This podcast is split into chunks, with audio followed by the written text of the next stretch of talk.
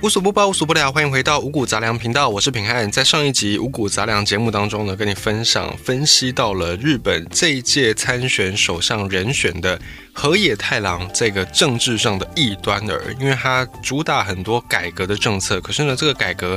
固然你会受到人民的喜欢，你也会受到党内的一些大佬，尤其是既得利益派系的一个保持距离或者是厌恶，所以呢，河野太郎最终在这个自民党。党魁的选举当中败下阵来，自然也无缘日本第一百任首相大位。所以我们在上一集呢，跟你分享到了河野太郎他从政以来的一些点点滴滴。不过呢，具体河野太郎到底怎么输的，我们在上一集节目当中并没有很详细的提到，因为这个牵涉到另外一个竞争对手，也是这一届当选日本自民党总裁以及要准备接任首相的，在今天接任首相的这位岸田文雄。这位岸田文雄呢，他是何方神圣呢？他从何而来呢？其实最早参选的，就是最早说要选这个自民党总裁的人选当中，岸田文雄就是其中一位。可是他从宣布参选之后，他的民调一直都没有办法跟我们上一集讲到的河野太郎来相比。河野太郎他说要参选之后，就有很大的话题性，包含他一举一动，他的所说所做都成为了媒体镁光灯追逐的焦点。而相比之下呢，岸田文雄他走的是一个比较务实的，主打认真的形象跟政治经济战略，他主打这两项。那么岸田文雄就一直没有办法在选举的话题上面塑造出高人气。后来他赢的方式是跟高市早苗联手，也就是跟另外一位竞选。日本自民党总裁的竞争对手高市早苗，最后呢，岸田跟高市两个人联手发动了河野包围网，决选的时候成功逆转，拉下河野太郎，这个是结论。那这个过程我们等一下会一步一步的来分析。在今年的总裁选举当中，因为日本我们也讲到以前政治生态当中有所谓的派阀，就是会有一个派系一个派系。那么在今年的选举当中呢，派阀并没有特别。主意说要全力动员支持哪一个人，而是以托派法的方式让议员自行去判断、自行去投票，所以这个战况就一直没有办法明朗下来。那么经过两轮的投票之后呢，岸田文雄最后在决选当中第二轮投票当中以两百五十七票胜出，河野太郎拿到一百七十票，所以他就成功的拿下了自民党总裁的宝座，也成为日本第一百任内阁总理大臣。好，那讲一下岸田文雄他的生平。他今年六十四岁，他是广岛出生。岸田家族呢，也是在广岛非常知名的政治世家，所以他们跟河野家一样，也算是一个政治世家。而岸田文雄，他目前是自民党里面最老的一个派系之一，叫做红池会。他是目前这个派阀的领导人，那历任的内阁府特命担当大臣，还有外务大臣，还有防务大臣，以及自民党政调会长，就他也担任过很多很多的职位，政治资历是相当的完整。而且他一路走来，他的行事风格并不像河野太郎大破大立，而是。走一个中规中矩路线，然后呢，在岸田文雄，他本身很擅长去拟定一些政策以及经济政略，所以他从参选以来就一直打这种经济牌。那么岸田文雄呢，他也曾经被认为是有望变成安倍晋三，也就是日本前首相的这个接班人，只是他的政治经济虽然还不错。他就一直欠缺的领袖魅力，所以他的存在感就比较低，也因此他在一开始宣布要选之后，面临到河野太郎这个强敌，都一直没有办法拉开那个差距，甚至不要说拉开，他要追上河野的民调都相当的有难度。那么这个岸田文雄呢，表面上给人一种好好先生，有点像我们的那个前副总统萧万长的那种感觉，那种形象，就是他在政治上面经历都非常完整，然后呢，他的。政治经济的那种建树也都非常的好，可是你要说他有什么样很特别的魅力嘛，好像就欠缺了那么一点点。而这位岸田文雄呢，他私底下还有一个外号叫做九豪，他也是政界的千杯不倒。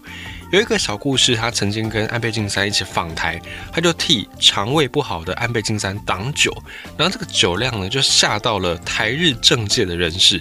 因为他非常的能喝，然后呢，讲到安倍晋三，因为他在安倍晋三在去年八月份的时候，安倍晋三以溃疡性大肠炎这样的一个疾病为理由，他就宣布辞职首相。而那一天呢，他宣布辞职那一天，刚好岸田文雄在新系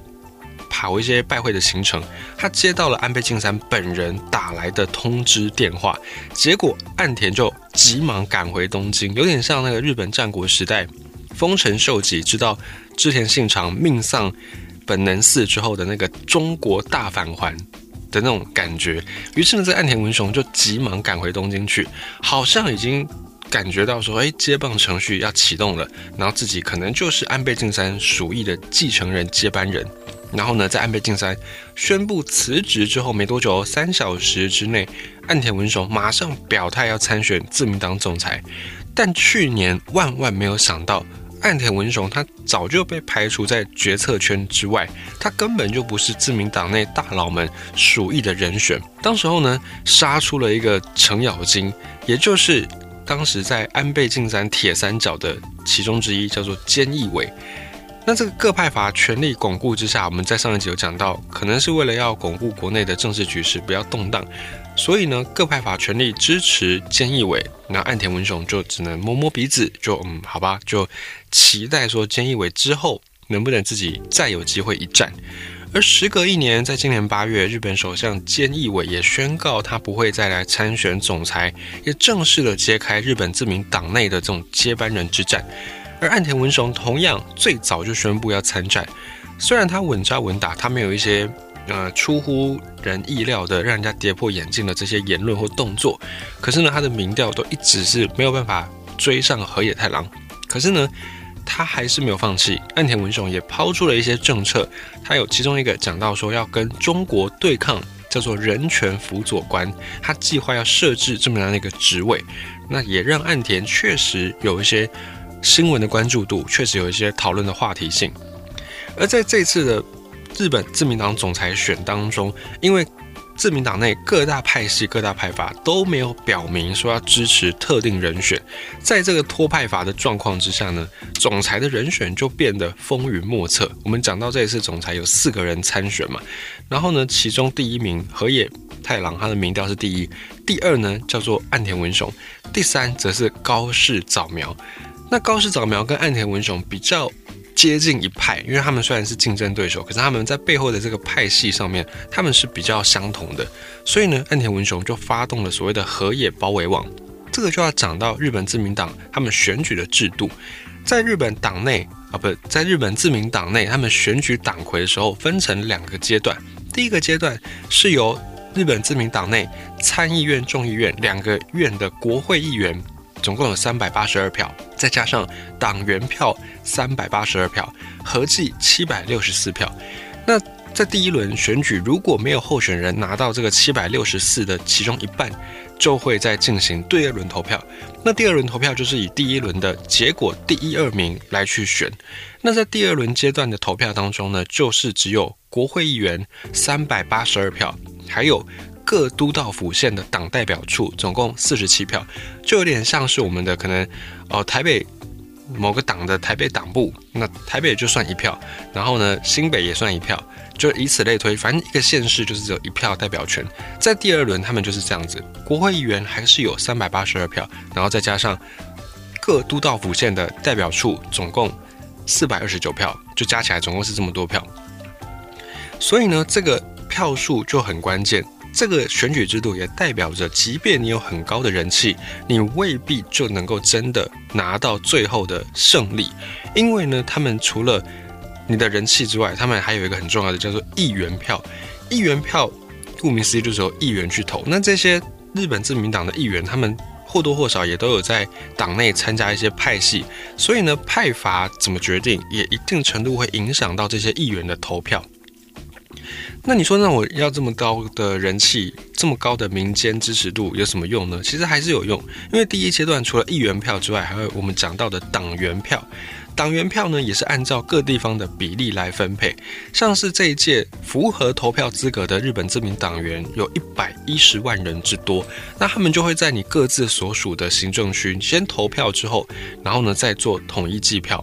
然后再把它分给三百八十二个党员票的候选人，所以呢，第一阶段党员票三百八十二票，就是跟国会议员的人数是一样的。那各个选区的这些党员，你只要有投票资格，你就可以去投。那投完之后呢，这些你投完的票，它会按照人数的比例，然后再去分配给党员票。所以呢，你的名气、你的高人气、你的民调高支持度，就是反映在这个党员票的部分，它有三百八十二票。那么党员票呢，也就是展现民意的一个地方。对于候选人来说，你在民间的声势高或低，你在地方上的影响力，都会成为你在第一轮投票能不能够过半的关键。那么在上一届，就是去年的时候的那个总裁选举，是因为日本前首相安倍晋三他以身体健康恶化为理由，突然宣布辞职。所以呢，整个大选是提前举行的。那么当时候自民党他们是考量这个状况太特殊了，紧急事态，所以他们就更改了投票规则。在去年的时候就取消了党员投票，就是没有那个。党员去投票分给议员这个环节，那这样的一个做法有一个好处，就是你可以不用花很多的时间去举办选举，也省去了这个大家投票的功夫。可是当时候呢，就有一些人觉得，哎，这个是罔顾党内的这些党员的民意，所以呢，在去年的这个总裁选最后由菅义伟出任，也有一些正当性不足的这样的一个因素。那这一届总裁的选举就回复到过去的那个形式，就是有两轮投票。所以第一轮投票，河野太郎拿到了很大的这些党员票，所以就确定是第一名。那可是呢，他没有拿到过半数，因为岸田文雄也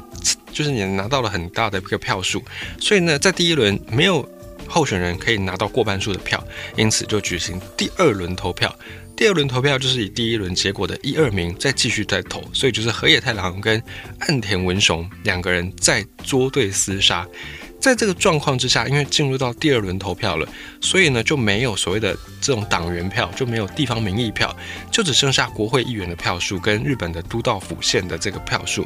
那么因为都道府县票数才四十几票，所以最后的关键还是在于国会议员的投票。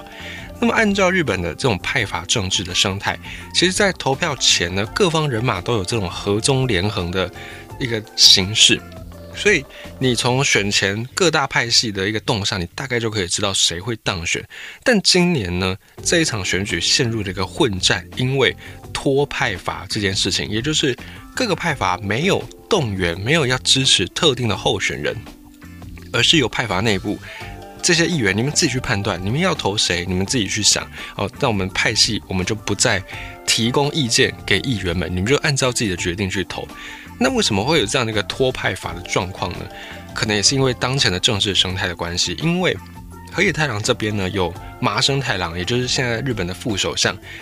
他的加入，还有之前跟安倍晋三对决首相人选的石破茂，他也加入在。河野太郎的阵营，那么在岸田文雄这边呢，他固然也是目前日本自民党内最古老的一个派系红红池会的领导者，他自己也有一些派阀势力。那么再来是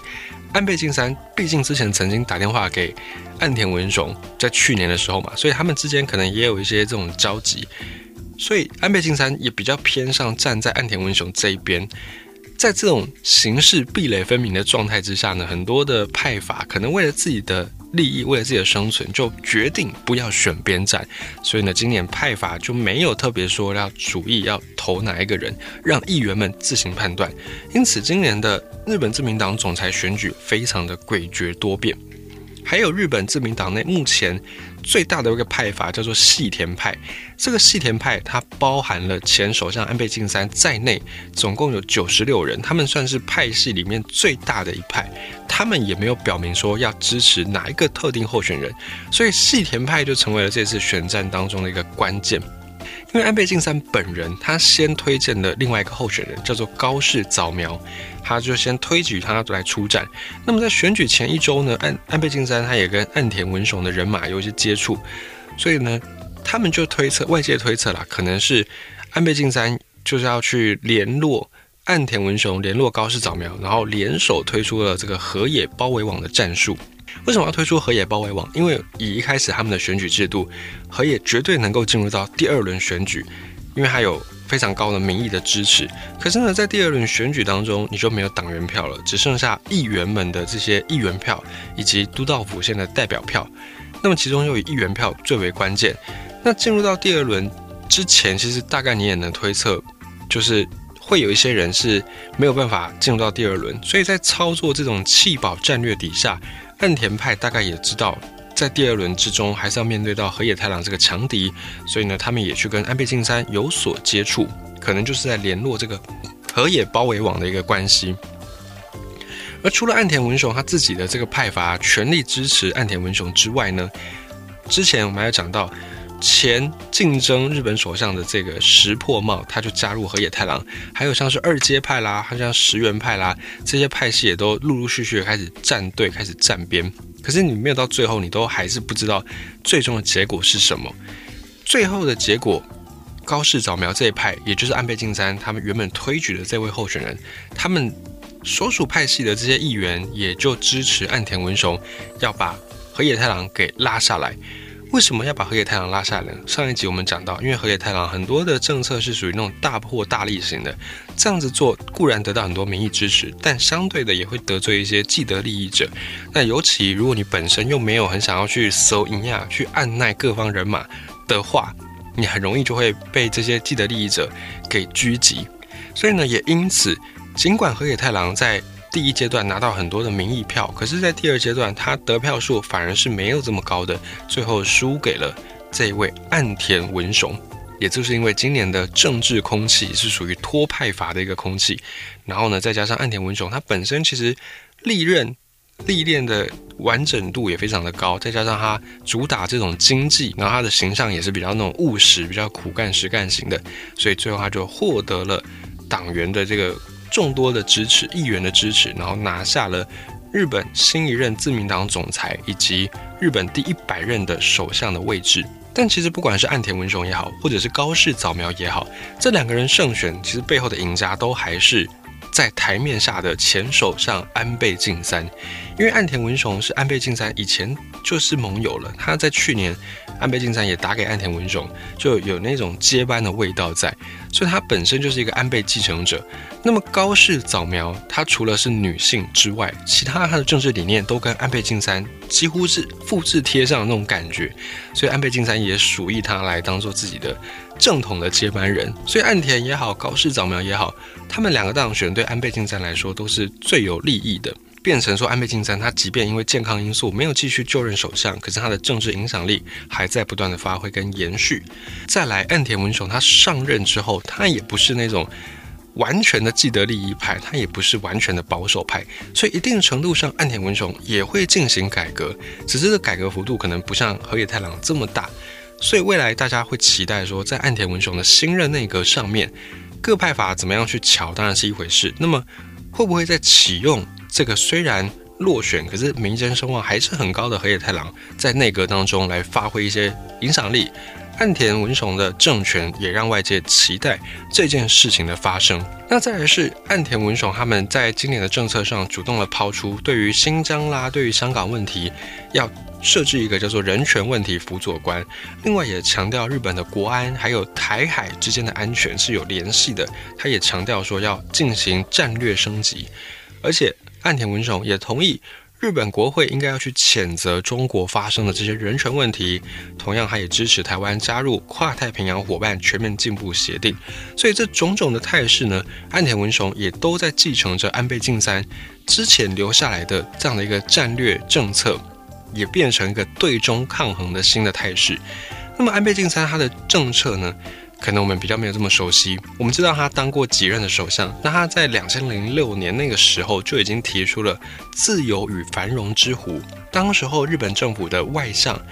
就相较于外交部长是麻生太郎。当时候他们就提出了自由与繁荣之湖，主张说日本应该要跟一些理念相近的、价值观相近的国家来互动、来接近。然后呢，当时候就颇有那种对抗中国、对抗俄罗斯的意味。后来在二零一二年，日本首相安倍晋三又回国的时候，他又进一步的提出了亚洲钻石战略，就是他提出了日本、美国、印度。还有澳洲这四个国家连成一线之后，就很像是一个钻石，然后就提出了说，这个钻石战略也等于是自由繁荣之虎的升级版。后来这个钻石战略也已经具象化了，变成现在的 QUAD。QUAD 四方安全战略对话，你从国际新闻上都能够看到。所以安倍晋三他其实一直都在合中联合，为的就是要对抗中国，为的就是要保卫日本自身的这种经济上的独立性，或者是国防安全上的独立性。所以安倍晋三开始就不断的在提倡台海问题啦，或者是亚洲问题，而这一些构想也刚好跟美国他们的整体战略不谋而合。美国他们也开始喊出了要重回亚洲太平洋这个区域，所以你也可以在新闻上面看到。也因此呢，美国跟日本他们具有高度共识，要对抗中国。日本安倍晋三他的这些构想也得以付诸实现。那么在这一条大战略方向之下呢，就有点像是美国总统不管换成谁，不管是哪一个党，对抗中国的这个大方向，大概已经是回不去了，就不会再有太大的一个变动。所以日本也是这样子，即便他们的首相换人，即便安倍晋三已经不再是首相，可是他依然在台面下发挥他的一些政治影响力。所以岸田文雄上任之后，其实。对台湾的我们来说，也算是一个相对来说好的消息，因为代表着台湾跟日本能够有一段时间至少可以站在同一个阵线。我们对于对抗中国这个事情呢，都是有一定程度的共识的。所以岸田文雄接班之后，台海安全或者是跟台湾方面的这些接触会不会更多呢？我想这个是可以拭目以待的部分。